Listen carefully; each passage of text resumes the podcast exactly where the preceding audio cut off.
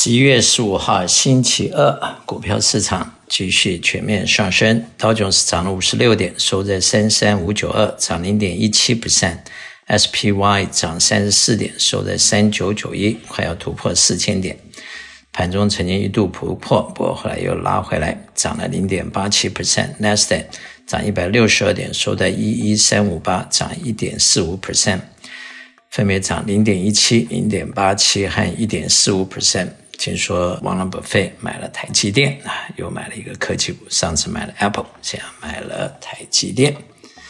欧洲方面，英国负零点二一，德国正零点四六，法国正零点四九。亚洲方面，日本负零点一二，香港恒生负零点四一，中国上海正零点一六。中国有逐步要开放这个 COVID-19 的解禁的问题，不过当然可能是逐步开放，不过能够有逐步开放也是一个好事情。再来看一下债券市场，债券市场以目前来看有一点回落，美国十年债券三点七九，加拿大三点一二，巴西十二点八九，墨西哥九点一四，欧洲方面德国二点一，法国二点五九。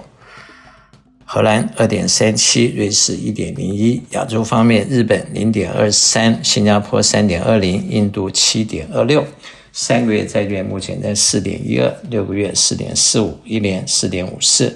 两年四点三五，五年三点九二，十年三点八零，三十年三点九七。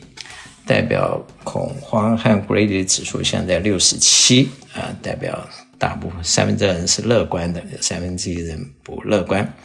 啊，这也不是好事情。这代表市场再涨一下，可能又不能涨了。不过目前市场有反弹的趋势，比较近的阻力在四千点，再来回到四一五零，再来是四三零零，从四八零零开始起下降的。那么西德州油八十六块五毛九，布兰特油九十三块六毛一。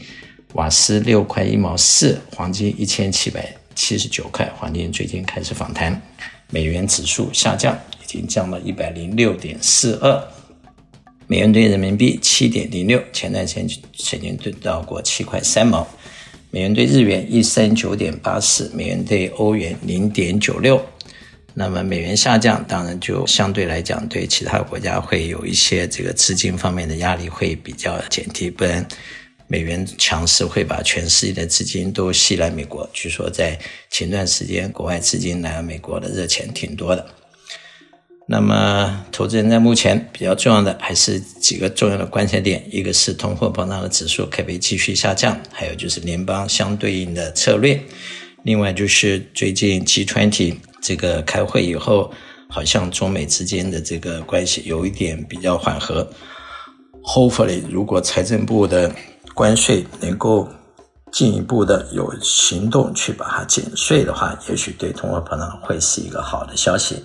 另外就是，COVID-19 逐步控制以后，中国能够慢慢的松绑，让经济慢慢复苏，对世界其他地方，因为中国是最大的市场，也是一个好的事情。还有就是俄乌战争是不是能够在冬天之后，因为大家都打不动了，而且开销太大，能够有一个停战协定，这三个事情都会是未来市场的重要的指标，也是未来市场趋势的一个重要的一个 reference。投资人还是要保持平常心，要知道股票市场就是涨涨跌跌，不要在低点卖股票，也不要在高点买股票，应该是低买高卖。